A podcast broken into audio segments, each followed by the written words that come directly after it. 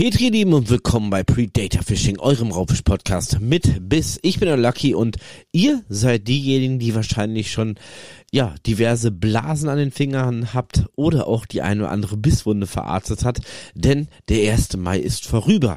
Grüße gehen raus an das Saarland, an Hamburg, an die Niederlande und auch an alle anderen, die noch ein wenig warten müssen, anstatt wir hier in NRW, Bayern und Co. oder auch Berlin. Denn wir können seit dem 1. Mai angeln. Ein Tag jedes Jahr aufs Neue eine Riesenfreude. Ich nenne es liebevoll das Zuckerfest des Raubfischanglers, denn wir haben Tage, Wochen und Stunden damit verbracht, um uns äh, unserer Leidenschaft zu entziehen, in Abstinenz zu leben und der eine oder andere von euch, man wird es kaum glauben, ist sogar in der Zeit fast zum Karpfenangler geworden. Aber wir Raubfischfreunde, wir wissen, was der 1. Mai uns hier in NRW äh, bringt und das sind hoffentlich dicke, dicke, fette Fische. dazu muss ich sagen, dass ich es bis jetzt und wir haben jetzt, wo ich die Folge aufnehme, den dritten, fünften, also schon drei Tage meines Lebens, meines Angeldaseins verschwendet habe, ohne ans Gewässer zu fahren. Ja, mein Chef hielt nicht so viel von Schonzeitende 1. Mai, was ein Quatsch. Geh lieber arbeiten, du Schuft, hat er mir gesagt und von daher habe ich es nicht ans Gewässer geschafft. Ich werde es auch wahrscheinlich in den nächsten Tagen nicht ans Gewässer schaffen. Äh, aus dem Grund, der eine oder andere mag es wissen, ich befinde mich jetzt gerade aktuell in meinem großen, großen Umzug mit meiner Familie und ähm, ja, werde das Ende der Schonzeit anders verbringen. Und das habe ich auch getan. Und zwar habe ich mir eure Posts und eure Videos und eure Clips auf Instagram, auf TikTok angeschaut und da ist mir Folgendes aufgefallen. Folgendes ist mir erstmal aufgefallen, dass irgendwie jeder zweite von euch richtig dicke Fische fängt. Wahnsinn. Mega, mega, mega Petri Heil. Und dann ist mir noch was aufgefallen. Das war wiederum sehr komisch, denn mir ist ein Profil aufgefallen und ich werde jetzt keinen Namen nennen. Ähm, der gute Freund, der hat nämlich auch gepostet, ähm, er hätte schon seinen ersten Fisch gefangen. Ja, das kann ja soweit äh, stimmen im Prinzip. Komisch ist aber an der ganzen Geschichte, dass er diesen Post am 30.04. gepostet hat. Und ja, was soll ich sagen? 30.04. Ich musste jetzt auch noch mal kurz überlegen. Ja, es war der 30.04. Und ähm, das ist noch nicht das Ende der Schonzeit. Also du kleiner Schlingel, entweder hast du dich vehement der Angelgesetzkunde entzogen und bist einfach mal einen Tag vorher angeln gegangen, oder dein Kalender stimmte nicht, oder das fand ich viel cooler. Ich bin ja so ein kleiner, äh, so ein kleiner äh, Stalker, wenn es um Profile geht, wenn mir was auffällt, finde ich es sehr, sehr interessant, dass du und ich habe zurückgeblättert. Der Kollege hatte auf seinem Post von seinem ersten Mai Fisch, den er ja anscheinend nicht im Mai gefangen hat, äh, direkt 200 Likes, mehrere Kommentare und bin dann in sein Profil zurückgegangen, wo er auch mittlerweile über 300 oder fast 400 Posts hatte von großen Fischen, von Raubfischen, die er irgendwie in seinem Leben mal beangelt hat. Und mir ist da Folgendes aufgefallen. Nämlich ungefähr ein Jahr vorher das gleiche Bild. Der gleiche Mann, der gleiche Fisch, das gleiche Boot, äh, die gleiche Tageszeit und das gleiche Wetter. Wahnsinn. Wie ist sowas möglich? Bist du ein Zeitreisender, mein Freund? Und äh, ja, ich konnte es nicht lassen. Ich habe das kommentiert. Ähm, wie gesagt, ich werde das Profil nicht nennen, aber ihr müsst das mal unbedingt machen. Gerade jetzt zum Anfang der neuen äh, Angelsaison, der Raubfischsaison. Schaut doch mal auf Instagram und TikTok, was die Leute da so gepostet haben. Denn abseits von den schönen Fischen ist mir noch was aufgefallen. Viele, viele Posts, was auch in den letzten Wochen oder teilweise in den letzten Monaten gepostet wurde, wie Menschen die Schonzeit überstehen oder überstanden haben, was sie getrieben haben. Und das ist sehr interessant. Aber halt, stopp. Bevor wir jetzt weiter lustigen äh, Quatsch hier erzählen, gehen wir erstmal für die Leute ein wenig äh, ins Basic zurück, die vielleicht noch nicht so angelbegabt sind, noch nicht so viel Gewässerkunde haben und gar nicht wissen, worüber wir hier alles quatschen. Um das Pseudonym Schonzeit. Und wenn man das hier bei Google eingibt, ich lese das mal einmal ganz, ganz kurz vor, ist das ganz einfach erklärt. Erklärung Schonzeit. Gesetzlich vorgeschriebene jährliche Zeitspanne, in der eine Fischart nicht beangelt werden darf. Geht ein Exemplar in, die, äh, in der Schonzeit an den Haken, so muss der Fisch sofort unter allen Umständen schonens behandelt zurück ins Gewässer äh, gesetzt werden. Catch and Release ist euch ein Begriff. Macht man Holland öfters und in Deutschland und auch ein paar anderen Ländern ist es irgendwie, ja, zwiegespalten. Die Meinungen gehen auseinander. Auch die holländischen Meinungen mittlerweile gehen auseinander. Catch and Release ist auf jeden Fall hier in Deutschland verboten. Aber was erzählen wir denn hier gerade? Die erzählen mir jetzt gerade, in der Schonzeit ist es nicht verboten. Im Gegenteil. Man sollte auf schleunigstem Weg behaglich, äh, wie man nur kann, den Fisch wieder zurücksetzen. Catch and Release. Also, entweder bin ich jetzt gerade von allen guten Geistern verlassen oder ist das einfach ein Gegenspruch äh, zu allem anderen? Aber der Text geht noch ein bisschen weiter, denn das ist natürlich nicht das einzige, beziehungsweise wir haben jetzt noch gar nicht darüber gesprochen, warum es wirklich diese Schonzeit gibt. Denn der Sinn der Schonzeit ist es einfach nur, dem betreffenden Fisch oder die betreffende Fischart eine ungestörte natürliche Vermehrung zu ermöglichen. Deshalb orientieren sich die Schonzeiten an den Laichzeiten der Fischarten. Ja, das macht Sinn. Absolut. Finde ich trotzdem ein bisschen komisch, denn deshalb habe ich das gerade am Anfang gesagt, äh, Grüße gehen raus in das Saarland, Hamburg und Co. Warum sind die Schonzeiten dann versetzt? Haben die Fische irgendwie äh, ein verspätetes Tinder oder wir erinnern uns ein bisschen an die Real-Life-Story von Don Forelli zurück und äh, ganz am Anfang mit der zickigen Zanderdame oder halt auch mit dem großen bösen Hecht. Ähm, wie macht man das denn? Ist da etwa so ein äh, Forscher mit der Taucherbrille unter Wasser und äh, hat Verträge ausgefüllt. Ist dann zu dem Zander hin und sagte so, hey, ja, äh, my lady, wie lange hättest du das denn gerne? Wie lange brauchst du denn, um dein Laich abzulegen? Und wie lange möchtest du ungestört sein? dann hat die gesagt, so ja, hier in NRW, also wir sind da relativ schnell, ne? Wir paaren uns relativ fix und unsere, äh, unser Laich, der braucht auch gar nicht so lange, um sich zu einem Fisch zu entwickeln. Also uns reicht der 31.4. Da ist nämlich, beziehungsweise äh, 30.4. 31.4. Ah, ich glaube, das ist der 30.4. Zumindest zum 1.5. ist ja die Schonzeit hier vorbei. Sorry dafür.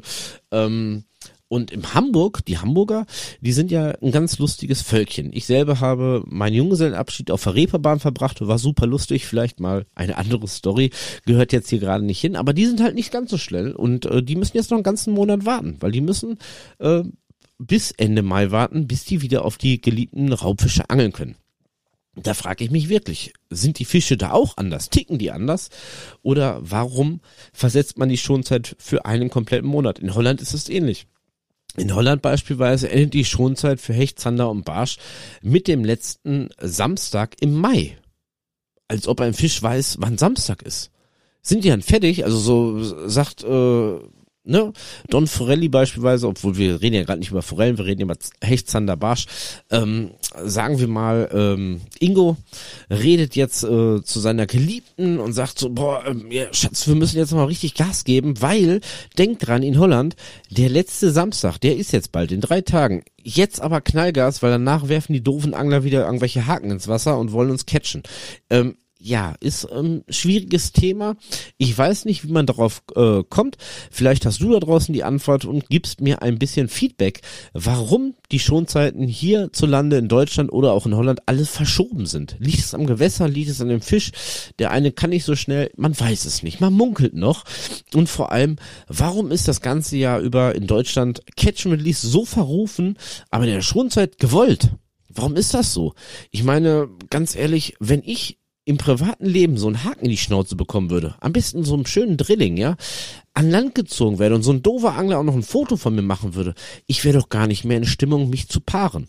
Bin ich ganz ehrlich. Also ich stelle mir das jetzt wirklich mal so vor, ich gehe irgendwie abends raus in einen Club, bin ja äh, verheiratet, aber dann kommt dann irgendwie so eine äh, so ein Mädel und und pfeffert mir von der Seite so einen Haken durch die Backe, dass ich nochmal neu gepierst werde und sagst so, boah, jetzt habe ich dich, jetzt catch ich dich. Und äh, ja, ich würde auf jeden Fall abends nach Hause kommen und wäre richtig pissig und hätte so gar keinen Bock mehr auf Paarungszeremonien mit, äh, Zeremonien mit meinem Frauchen zu Hause. Nee, weil Fresse tut weh, hast du keinen Bock mehr, ne? Von daher Catch and Release, Schonzeit, mh, mm, schwieriges Thema. Will ich mich jetzt auch nicht so weit aus dem äh, Fenster lehnen.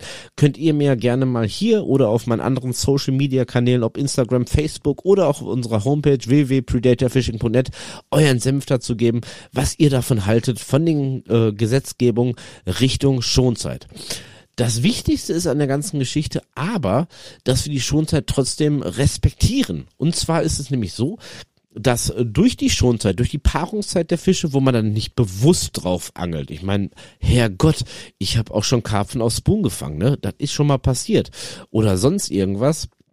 Ähm, ist es aber auch so, dass der Fischbestand in dem Gewässer wir reden jetzt gerade von Freigewässern, natürlich erhalten bleibt. Gerade durch den Laich, gerade durch die Vermehrung der Fische. Und das ist ganz, ganz wichtig, weil so bleibt das ökologische, heute haue ich jetzt Wörter raus, die kann ich selber kaum aussprechen, ähm, zumindestens ähm, bleibt alles in der Waage zwischen Friedfisch, Raubfisch, der frisst den Fisch, äh, Vegetarierfisch, das ist alles so, wie es sein soll. Ne? Der Veggie-Fisch ist ja sowieso nicht mein Freund. Aber es soll ja wirklich Leute geben, die die Schonzeit, wo sie nicht auf ihre äh, geliebten Raubfische angeln können, ja, wirklich fast zum Karpfenangler mutieren. Weil ich bin selber wirklich auch gerade dieses Jahr, wo ich jetzt noch nicht mal jetzt angeln kann, echt gefrustet, ne? Man schaut sich alte Fangbilder an von Hechtzander, Barsch und Co. Träumt von äh, der Zukunft, von einer neuen spannenden Raubfischsaison, gerade bei mir in Holland. Oder halt auch, ähm, man schwelgt ein wenig in der Vergangenheit zurück. Ich meine, das tun wir in meinem Podcast öfters, von Angelabenteuern, die man mal erlebt hat, auf diese wunderschönen Raubfische. Und man kann einfach nicht angeln. Und deshalb nenne ich es liebevoll das Zuckerfest des Raubfischangelns. Denn da ist es ja so ähnlich. Um jetzt mal ein bisschen abzuschwelfen, äh, Schwelgen, Schwelven, was auch immer. Ähm, wenn man sich so überlegt, es gibt ja wirklich mittlerweile, oder es gab schon immer sehr, sehr viele Leute, die an dieses Zuckerfest äh, ranhalten, die gehen ja auch tagtäglich dann am Essen vorbei. Es duftet schön, schön hier, lecker, was weiß ich, äh, dürrem Döner oder wie sie alle heißen. Und sie können es einfach nicht essen, weil sie es verboten bekommen von der Religion. Und bei uns ist es halt die Gesetzeskunde. Man sieht das Gewässer, man sieht die Fische, sie sind auf jeden Fall am Start, sie paaren sich, sie sind wunderbar drauf, sind fit, sind gesund und man darf einfach nicht die Angel reinwerfen. Falsch ist nicht ganz richtig, denn je nach Bundesland und gerade in Holland gibt es nämlich Gesetzeslücken. Ja, es gibt Gesetzeslücken. Es gibt immer irgendwelche Gesetzeslücken. Und beispielsweise ist es so, ich kenne mich jetzt gerade in Holland halt sehr, sehr gut aus, was das angeht. Ähm, es ist nicht ganz richtig, dass man den Fisch nicht beangeln darf. Es ist nur in dieser Zeit verboten, den und den Köder zu benutzen oder die, oder die und die Ködergröße. Ähm, ich habe mit dem Tom Prüst, wo ich letztes Jahr mit ihm auf dem Wasser war, wo, wo wir auch einen Podcast geredet haben, wir haben ja darüber gesprochen. Ich sag, was machst du als Raubfischguide eigentlich, wenn Schonzeit ist hier in Holland? Er sagt, dann angel ich weiter. Ich sag, hä? Ich sag, kannst du mir nicht erzählen, kannst du ja nicht machen. Bist ja kriminell. Kannst du doch nicht den armen Fisch beangeln, wenn die Gesetze sagen, du darfst das nicht. Er sagt, doch. Ich darf nur nicht so angeln, wie ich sonst mache. Ich sag, ähm, okay, helf mir auf die Sprünge. Man darf nicht vergessen, Holland sowieso Catch and Release. Sowieso. Standard. Das Thema schon mal außen vor. In Deutschland sind wir ein bisschen anders. In Holland ist es ja gang und gäbe, den Fisch wieder freizulassen. Ähm, in Holland ist es aber auch so, dass du trotz Schonzeit auch angeln darfst. Was heißt auch angeln? Wir hier in Deutschland dürfen auch angeln. Aber du darfst halt noch so ein paar Köder-Tricks anwenden, worauf auch mal ganz gerne mal die eine oder andere Hechtmutti, der Barsch, der Zander einsteigt. Ist absolut true story. Ich werde es nicht ganz so verinnerlichen, weil ich keinen Bock habe, dass die nächste schon seid, gerade die, die noch nicht so oft am Gewässer waren, rausrennt, ähm, das ein oder andere Utensil kaufen würdet und sagen würdet, ja, der Lucky hat doch gesagt, ich kann das doch machen und trotzdem bewusst auf dem Fisch angeln. Nein, das werde ich nicht machen, weil es macht ja wirklich Sinn, dass man dem Fisch mal ein wenig Pause lässt, um halt sein Laich äh, zu produzieren, abzulegen und damit wir neue, kräftige Raubfische am besten in den nächsten ein bis zwei Jahren bekommen. Oder auch in den nächsten zehn bis zwölf Jahren, wenn wir mal endlich unser Meterhecht haben wollen. Denn darauf warte ich immer noch drauf. Jetzt aber mal wieder zurück zu der Frage, ja, Schonzeit. Die geht ja so ein paar Wochen, teilweise einige Monate. Was macht man denn in dieser Zeit? Und dann möchte ich jetzt ganz kurz eine kleine Real-Life-Story erzählen, die eigentlich ein bisschen lustig ist, was mir dieses Jahr passiert ist. Denn mein liebes Frauchen, die äh, kennt das von mir, Schonzeit, sie bahnt sich an, sie geht zu Ende, Lucky muss shoppen gehen. Nein, ich habe nicht fünf bis sechs Umzugskartons in Holland voller Köder, voller Tackle, voller Equipment. Nein, ich lackiere mittlerweile nicht eigene Köder. Ich muss Minimum vor Schonzeitende einmal in meinen, äh, in den Angelladen meines Vertrauens und gucken, was es so Neues gibt. Ihr kennt das, ihr Lieben. Es gibt immer irgendwas Neues. Es gibt immer irgendwas, was ihr nicht habt. Und dieses Jahr war es ganz besonders, denn ich bin letztes Jahr mit meinen zwei Töchtern, ich habe ja Zwillinge, äh, das eine oder andere Mal auch am Gewässer gewesen. Und ich freue mich tierisch, obwohl es Mädels sind, dass die tierisch Lust haben auf die Angelei. Und ich hoffe in den nächsten ein, zwei Jahren, das bleibt dabei, dass ich sie auch wirklich aktiv mit in die Angel, äh, Angelei mit einbringen kann. Ich meine, mit vier Jahren ist es vielleicht noch ein bisschen zu früh. Sie hatten zwar Spaß am Gewässer, haben mir auch mal den Kescher gehalten und haben auch mal den einen oder anderen Fisch in der Hand gehabt, fanden die super schön, freuen sich auch jedes Mal, wenn ich nach Hause komme, Fisch mitbringe. Die wollen die Fische aber streicheln. Ja, die wissen noch nicht oder realisieren noch nicht, was eigentlich mit dem Fisch passiert. Denn äh, ja, schmeckt halt gut, ne? Was soll ich sagen? Ähm, bin ich auch noch nicht so weit. Ich meine, ich habe damals, glaube ich, mit sechs Jahren, mit sechs Jahren war das äh, ja richtig angeln gelernt von meinem Onkel. Da war damals Gesetz, was du fängst, nimmst du auch selber aus, ne? Ist klar. Ähm, Im Prinzip bin ich ja groß geworden. Ich denke mal, ich tick auch noch ganz sauber in der Birne. So geschadet hat's mir nicht. Mit vier finde ich es noch ein bisschen zu früh. Aber ich möchte ja auch gar nicht zu weit vom Thema abschwelgen, denn der Ausflug war einfach episch. Wie gesagt, die waren schon ein paar Mal mit mir jetzt äh, letztes Jahr zusammen, gerade am Forellenhof und haben tierisch Lust dazu und deshalb habe ich die auch mitgenommen. Meine Frau auch, die hat jetzt nicht so Bock drauf, die hat lieber vielleicht Bock irgendwie Schuhe zu shoppen oder Klamotten zu shoppen. Mit Angeln hat die halt nichts zum Hu äh, nichts am Hut, aber ist natürlich trotzdem mitgefahren. Familienausflug, der eine oder andere geht in den Freizeitpark, wir sind ins Angelgeschäft meines Vertrauens gefahren. Super cool. Und dann ging die Tür auf und äh, ja, dann ging los die wilde Hatz. Ähm, das kannst du gebrauchen, das kannst du gebrauchen boah, ist das schön, schau mal hier, wundertoll. Ja, und dann kamen auch noch die Kinder, ne? Die wollten ja auch mal ein bisschen gucken. Und meine Frau äh, bekam Dollarzeichen in die Augen und dachte schon so, boah, ne, nicht schon wieder, ist der Junge denn bekloppt? Ja, ist er. Und dann habe ich in der letzten Ecke noch was entdeckt und das hat mich so tierisch gefreut und das musste ich mitnehmen. Das war zwar scheiße teuer, aber ich musste es mitnehmen. Ich habe ein Angelset gefunden mit wahnsinnig geilen pinken Ruten mit so Herzchen drauf und noch so ein paar äh, Bommels, so, was ist das, keine Ahnung, Wattebräuschken, Bommels, alles im Pink gehalten, super sexy und äh, ja, da steht jetzt bei mir äh, in der Angelvitrine. Und ich denke mal, wenn die Kurzen so fünf, sechs Jahre alt sind, dann werden die das zum Geburtstag bekommen und dann geht's gemeinsam mit der pinken Route äh, mit Papa ans Gewässer. Natürlich werde ich damit auch werfen, weil ich möchte nicht nur, dass die geil aussieht oder total kitschig ist, sondern ich möchte natürlich auch die Routen ähm, ja Eigenschaften kennenlernen. Aber das Ding musste ich mitnehmen. Es war alles in Pink gehalten. So ein Set habe ich noch nie gesehen. Die Routen waren pink. Das ist eine Spinfish-Route gewesen, eine Baitcaster-Route. Die Rollen waren pink. Dass die Schnur nicht pink war, war alles andere. Aber da waren so ein paar Angelköder dabei, die waren pink. Es war ähm, eine Abhackmatte dabei, die war pink. Es war alles als Set. Und das muss ich meinen zwei Mädels halt in den nächsten ein bis zwei Jahren zum Geburtstag schenken. Das ist Pflicht. Also musste ich mich wieder um äh, Kosten stürzen. Das Weihnachts das Geld war passé, weil Lucky musste sich natürlich auch was kaufen. Äh, ist ja nicht so, dass wir genug Zeug hätten. Nein, es ist immer besser, mehr zu haben. Und äh, ja, so ist das dann halt gewesen. Wir sind nach Hause gefahren. Frauchen habe ich dann noch lecker Nudeln gekocht abends, damit ich sie ein bisschen beruhigen kann von diesem wunderschönen, für meine Verhältnisse wunderschönen äh, Shopping-Tag. Sie hatte so gar keinen Bock, aber so ist das Leben. Ja, und dann habe ich äh, der äh, beziehungsweise dem Ende der Schonzeit entgegengefiebert äh, gefiebert.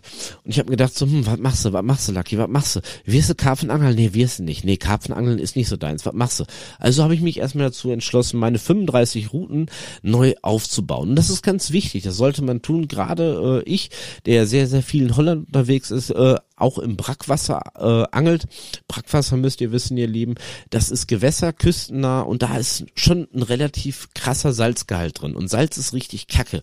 Salz äh, macht die Kugellager nicht ganz so gängig, greift die Schnur an. Ich hatte das beispielsweise auch allein durch die salzhaltige Luft bei uns in Holland. Ich bin ja ganz am Norden, also küstennah. Ähm, ich habe mir mal ganz am Anfang, das erste Jahr, wo ich das Mobilheim gekauft habe, habe ich mir so ein Pavillon gekauft. Hier in Deutschland. Ja, hier gibt's nicht so viel salzhaltige Luft und das Ding bestand aus, weiß nicht, Aluminium oder sowas. Ja, hat genau ein Jahr gehalten, ist verrostet und das kann euch mit den Angelruten im schlimmsten Fall auch passieren oder auch mit den Angelschnüren, die können porös werden. Die haben ja auch gut die letzten Jahre gefangen, also würde ich mal ganz, ganz, ganz vorsichtig sagen, wenn ihr in der Nähe von Salzgewässer seid, salzhaltige Luft habt, bitte, bitte, bitte tut euch und dem Fisch selbst einen Gefallen, wechselt die Schnüre öfters mal. Kontrolliert die nach einem schönen Angelausflug, gerade wenn ihr Fehlbisse hattet, kontrolliert die Fische. Da können immer Steine sein, die Schnur könnte irgendwie angeknackt sein. Kontrolliert die Angelschnur und fettet eure Rollen. Macht die sauber, da kann Sand drin sein, Dreck drin sein. Dann habt ihr viel, viel länger mit eurem tollen Angelequipment Spaß. Und dazu kann man natürlich die Schonzeit sehr gut nutzen. Und das habe ich gemacht. 35 Routen, da hier, meine Hosi-Routen, alles auseinandergenommen, alles neu geknotet. Ja, und das mit dem Knoten, das ist ja auch immer so ein Ding, ne? Ähm, ich bin ja ein totaler Feind von Angelknoten. Ich mag die überhaupt nicht. Ich kann, ja, notgedrungen habe ich die mal gelernt, aber ja, ich habe so ja, Standard zwei Knoten, beziehungsweise den einen Knoten habe ich modifiziert, bin ich zu faul für, diesen Albright-Knoten zu äh, knoten. Da gibt's eine einfache Variante, vielleicht mache ich da mal ein Video zu, was auf jeden Fall viel, viel einfacher ist, aber genauso gut hält. Oder wie ich es halt immer meinen Spinfish-Routen in Holland benutze, die No-Knots. Habe ich letztes Mal schon gesagt, total cool. Einmal, äh, beziehungsweise sechs, sieben Mal drum wickeln, hochziehen, kein Knoten, das Ding sitzt bombenfest. Super cool für faule Menschen, so wie ich es bin. Ja, und die letzte Zeit oder die, die restliche Zeit jetzt vor dem 1. Mai in NRW habe ich dazu genutzt, mir schon den Plan zu machen. Wie gesagt, Ende Mai geht's für mich dann auch nach Holland mehrere Wochen. Ich habe mir schon mal einen Plan gemacht, welche Gewässer möchtest du äh, befischen. Wo möchtest du hinfahren? Google Maps war mein bester Freund. Hier geguckt, da geguckt, da warst du schon. Wunderbar. Und äh, ich möchte was Neues entdecken. Ich werde ein bisschen weiter bei mir in Nordholland, ein bisschen weiter auch wieder ins Inland zurückfahren. Vielleicht fahre ich auch mal zum äh, Amsterdamer Streetfischen. War ich bis jetzt auch erst zweimal. Ist super geil. Mitten in dieser riesen Metropole einfach mal die Polder und äh, Grachten zu befischen. Super cool, super cooler Fischbestand. Hashtag Schonzeit. Sonst wäre das wahrscheinlich auch nicht möglich. Und Catch and Release, weil die Fische werden halt grundsätzlich freigelassen. Die können sich ohne Pause vermehren und da fängt man auf jeden Fall auch sehr, sehr cool. Also wer in Holland ist, wer die Zeit hat, fahrt nach Amsterdam, Streetfischen. Allein die ganzen Holländer oder auch die Touris, die rumstehen, ist immer ein Riesen-Highlight. Teilweise hast du 20, 30 Leute neben dir stehen, die dich begutachten, wie du angelst. Man fühlt sich wie so ein kleiner Star. Nicht so in Deutschland. Also gerade hier bei uns, äh, NRW, wo ich herkomme aus der Region, wenn ich da irgendwo angeln gehe oder so, da gucken die Leute immer so, so, mm, Mörder. Und Holland ist das anders, sagte ich ja schon mal in den letzten Podcast Folgen, da ist man wirklich beliebt als Angler nicht nur unter den Holländern. Und äh, ja, dann habe ich mir, habe ich auch, glaube ich, letztes Mal oder letztes Jahr mal in einer Podcast-Folge äh, erzählt. Ich habe ja schon vor über einem Jahr angefangen, mir in Holland so ein Fangbuch äh, selbst zu kreieren. Das heißt, handschriftlich aufzuschreiben, wo wann, wie, wo, was warst du angeln, Lucky? Und halt, hast du was gefangen? Was hast du gefangen? Und womit hast du das gefangen? Und das ist halt gerade jetzt für eine Zeitspanne äh, von sechs Monaten, dass ich nicht mehr da drüben war. Den Winter habe ich halt auch komplett verpennt, nach Holland zu fahren, angeln zu gehen. Ist das halt für mich sehr, sehr wichtig. Es ist was Eigenes. Ich weiß, was ich gefangen habe. Ich weiß auch wann. Ich weiß auch womit.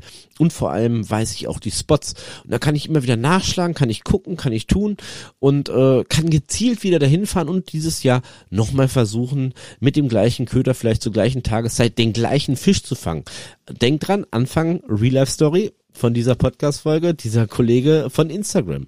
Der hat ja wirklich in zwei Jahren oder in anderthalb Jahren ein und denselben Fisch gefangen. In der gleichen Pose. Vom gleichen Boot, mit dem gleichen Wetter. Lassen wir das mal so stehen. Bisschen Spaß muss sein. Aber es ist auf jeden Fall sehr, sehr cool. Kann ich jedem Angler, egal ob Neuangler oder erfahrenen Angler, ans Herz legen, der ein bisschen rumfährt, aber vielleicht halt in späterer Zukunft nochmal die gleiche Gegend besucht. Ein Fangbuch ist was wirklich Persönliches, super cool und ihr könnt richtig geile Informationen daraus ziehen, wenn ihr lange, lange Zeit nicht mehr in der Gegend wart. Denn äh, Gewässer verändern sich auch stetig, äh, stetig.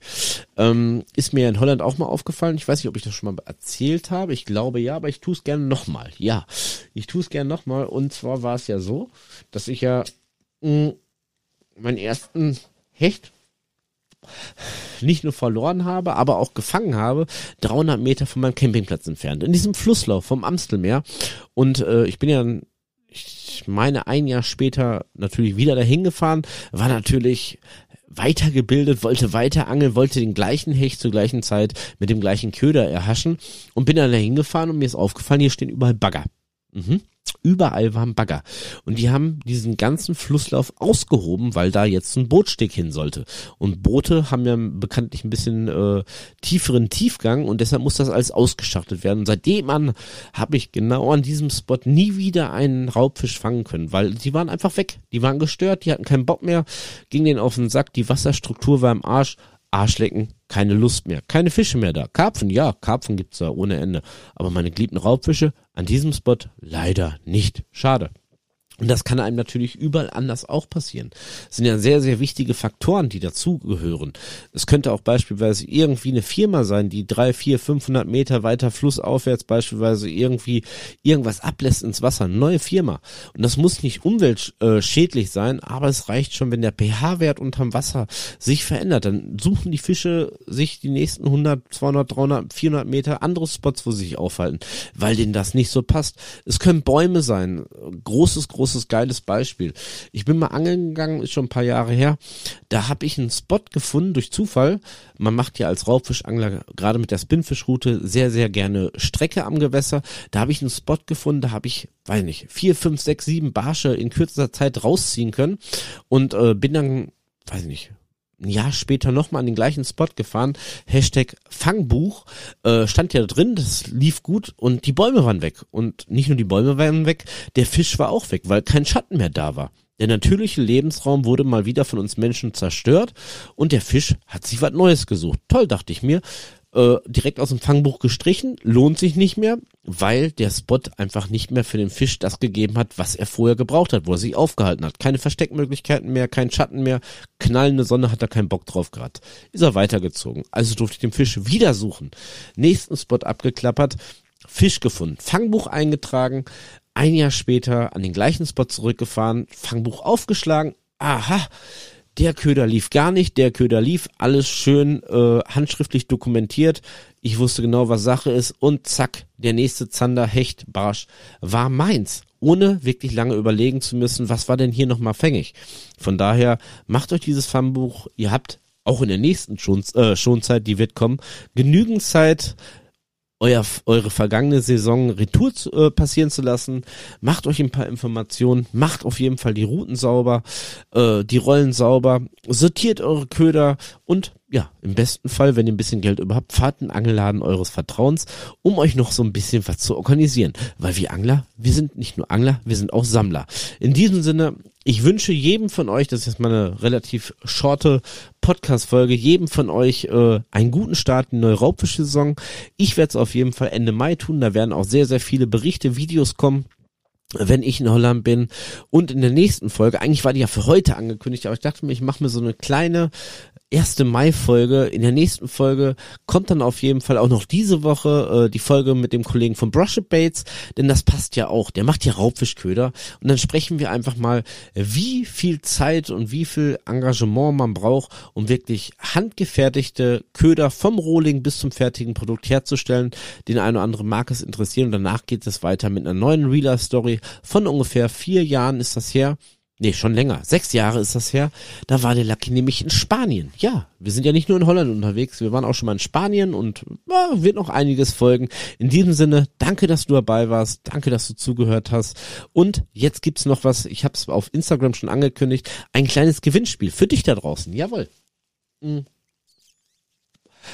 nicht nur, dass du mir wichtig bist, ich finde das Gewinnspiel zum ersten Mal zu Raubfisch, äh, zum, zum Start der Raubfischsaison passt. Denn ich möchte dir die Möglichkeit geben, drei exklusive handlackierte Hardbait-Köder, oh, was Neues, keine Spoons, nein, Lucky macht jetzt auch auf Hardbait, äh, von mir zu gewinnen. Die sind aktuell noch nicht im Shop, das wird jetzt äh, in den nächsten zwei, drei Wochen eingepflegt, ähm, aber ich möchte dir die Möglichkeit geben, gerade die erste Edition von mir geschenkt zu bekommen durch ein kleines Gewinnspiel. Und dafür musst du eigentlich nur Folgendes tun.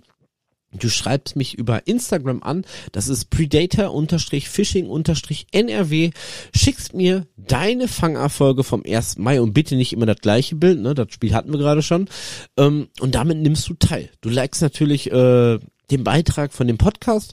Ich habe ein kleines Thumbnail erstellt, du likest den Beitrag und schreibst unten drunter, ob du am 1. Mai angeln warst und dann läuft das Ganze schon. Und durch einen Zufallsgenerator wirst du vielleicht ausge, äh, auserwählt und wirst der Erste sein, der einen von meinen lackierten Hardbaits für Hechtzander und Barsch von mir geschenkt bekommst, zugeschickt bekommst und vielleicht noch mit dem einen oder anderen extra. Von daher seid gespannt. Schreibt mir auf jeden Fall, schreibt mir eure Erfahrung, schreibt mir, das würde mich auch mal tierisch interessieren, was macht ihr in der Schonzeit, um, ja, um das Ende schnellstmöglich in eure Richtung zu bewegen. Das war jetzt ein ganz schlechtes Deutsch. Ja, so kann auch mal eine Podcast-Folge enden. Ab und zu sollte man auch ab und zu die Schnauze halten. In diesem Sinne, Petri, Dank fürs Reinhören. Ich bin raus, euer Lucky. Bis zum nächsten Mal bei Predator Fishing, eurem Raubfisch-Podcast mit bis. Ciao, bis dann.